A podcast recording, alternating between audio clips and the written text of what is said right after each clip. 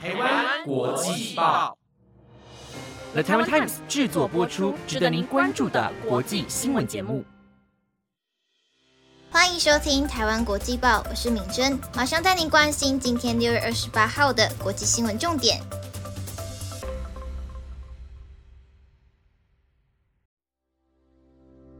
各位听众朋友们，晚安！暑假到了，在家里担心没有剧可以看吗？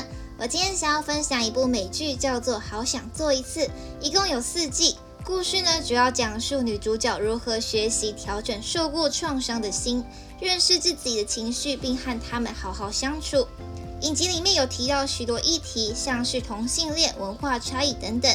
当然，也有观众最喜欢看的男女之间的谈情说爱，保证让人看了心跳加速。推荐给暑假剧荒的你看。介绍完好看的剧之后，接下来带大家关心的是今天的新闻重点，包括美前联合国大使表示，中共入侵台意味经济全面脱钩；流亡藏人领袖表示，除非中共面临存亡，否则不至于攻台。法国首都试飞机音速滑翔载具卫星飞弹科技铺路。苏禄苏丹后裔要求扣押大马资产，遭荷兰法院驳回。从被纳入日本贸易白名单，韩国暂双边恢复了信赖基础。那如果你对今天的新闻有兴趣的话，就请你继续收听下去吧。首先，第一则新闻带您关心的是，美前联合国大使表示，中共入侵台意味经济全面脱钩。宣布角逐共和党总统候选人的前美国驻联合国大使海利今天表示，台湾是中共最立即的目标。美国与盟友应该要提供台湾自卫所需的一切，也应该让中国知道，入侵台湾不仅将面临制裁，也意味全面的经济脱钩，使中国蒙受严重的损害。海利今天在华府智库美国企业研究所针对未来美中政策发表了演说，他指出。中共是美国的敌人，也是迄今为止对美国安全与繁荣的最大威胁。中国正在让人民做好战争准备，美国应采取应应措施维护和平，防止战争。他指出，美国政策必须做出一系列根本改变，从内政、经济与军事做出回应，包括若不阻止芬太尼流入美国，将推动国会终止与中国的永久正常贸易关系。禁止中共与中国企业的游说活动，停止向中国出口敏感技术许可证，同时强化美国军力。谈到台湾，海利表示，台湾是中共最立即的目标。若中国入侵台湾，将引发各方都不希望发生的战争。美国不能坐视不管。美国与盟友应向台湾提供自卫所需的一切，应确保美国海军在台湾海峡保持强大的存在。美国应让中国知道，入侵台湾不会只是遭受到轻微的制裁，还意味着经济的全面脱钩，使中国受到严重的损害。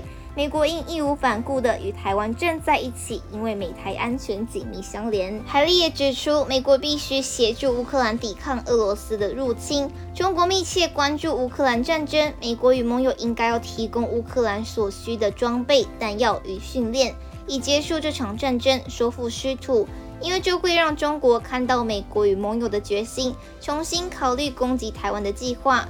至于应当调整对台战略模糊政策，海利并未正面答复。他表示，重点不在于是否应该在台湾军事干预，或是放弃战略政策。美国的首要目标是防止战争的发生。接下来下一则新闻带您关心的是。流亡藏人领袖表示，除非中共面临存亡，否则不去于公台。西藏流亡政府最高行政领导人边巴次仁今天在一场座谈会中说。除非中国共产党进入了存亡关头，否则不至于在台湾或者是中国与印度边界等冲突热点发动战争。印度智库中国分析及策略中心今天在新德里举办座谈会，主题为中国在习近平领导下的西藏政策。边巴次仁受邀发表主题演说。边巴次仁表示，中国掌权者对政权稳定性缺乏安全感。不允许中央政治局三名以上委员私下聚会，每年调动地方军事将领，维持内部安定的开销大于营运外部威胁等做法，都是很好的证明。他认为，中共在印度边界及南海宣誓向台湾和日本回答五件，都是为了维系党的生存。如果党的生存面临威胁，中共就会对其中一个热点发动攻击，以转移内部的压力。边巴次人也提到，世界大部分国家跟中国经商都处于贸易逆差，导致养肥了巨龙，但又无法控制这条巨龙。呼吁世界各国未来在与中国进行贸易的时候，应该要更加谨慎。他补充，世界若想要为中国带来正面的改变，需由内外兼攻。而藏人、维吾尔人、蒙古人、香港人，甚至是台湾人都可被视为能从内部为中国带来正面改变的伙伴。并在这个角度下继续支持流亡藏人。另一方面，边巴次人也以藏人的角度讲述西藏历史，称西藏的第一位国王是来自印度，开创了亚龙王朝和后续的吐蕃王朝。藏人的文字与宗教也都是源自于印度。西藏与印度的关系更为亲近，强调西藏不是中国的一部分。座谈会上，与会者也针对中国在中印边界的扩张行为、中国在西藏环境政策对印度的影响。中国对西藏的政治与文化迫害，中国对西藏大举迁入和汉人所造成的社会经济冲击等议题进行了讨论。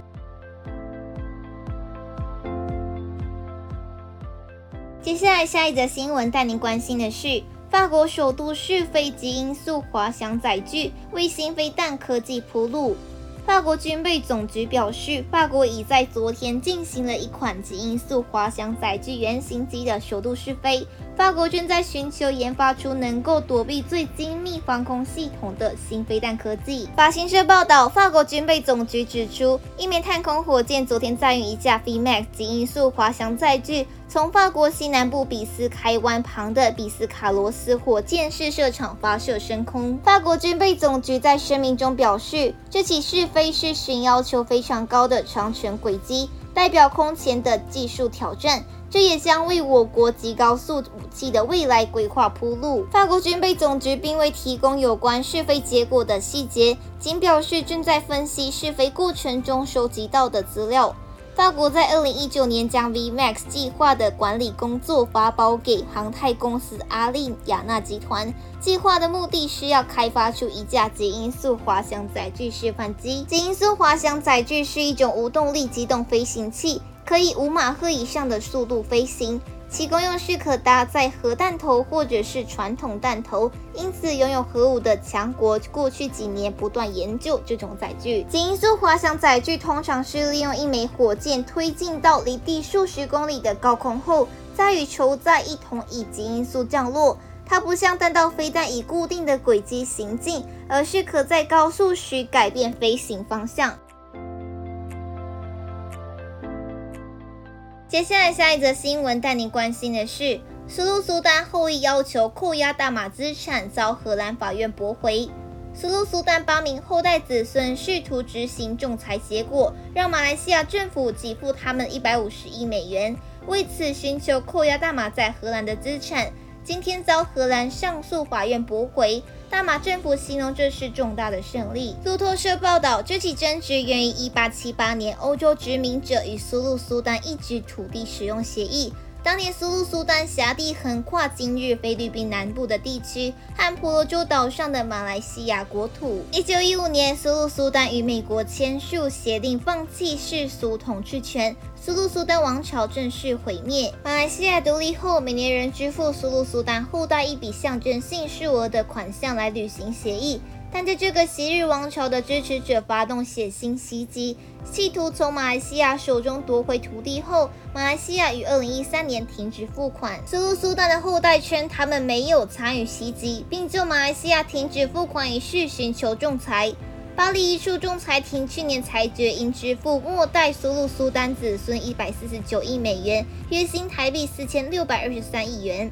之后，苏丹后代们为了执行裁决，寻求扣押马来西亚政府在法国、卢森堡还有荷兰的资产。未参与仲裁的马来西亚政府表示，全是违法，并获法国暂缓执行裁决。然而，根据联合国一项仲裁条约，这项裁决在海外仍可执行。去年九月，苏禄苏丹后代寻求荷兰法院准许在荷兰境内执行裁决，然而荷兰法官支持马来西亚。荷兰法院今天在网页上表示，法院驳回这些菲律宾国民指苏禄苏丹后代的要求。索赔人的律师未能立即回复置评请求。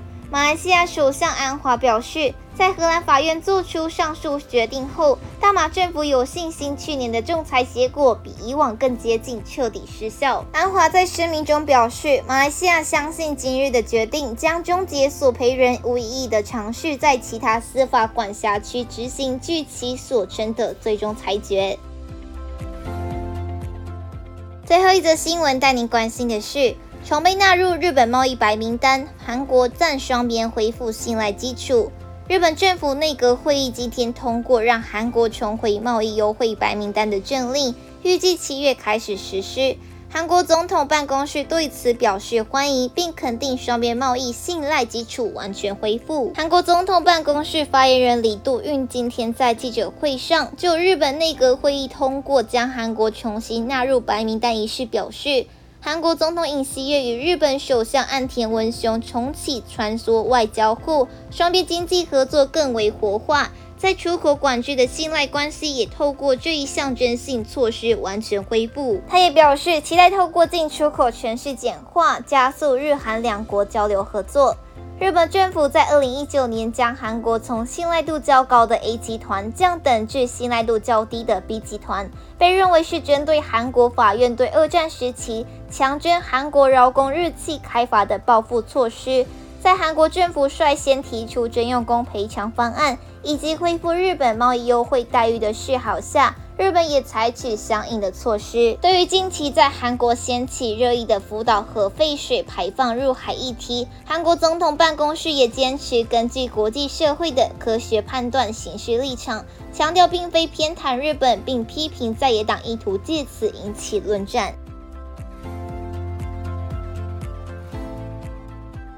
那以上就是今天的台湾国际报新闻内容，由 Time Time 制作播出。如果有任何的想法，都欢迎在 Apple Podcast 或者是 IG 私讯我们哦。感谢大家的收听，我们下次见。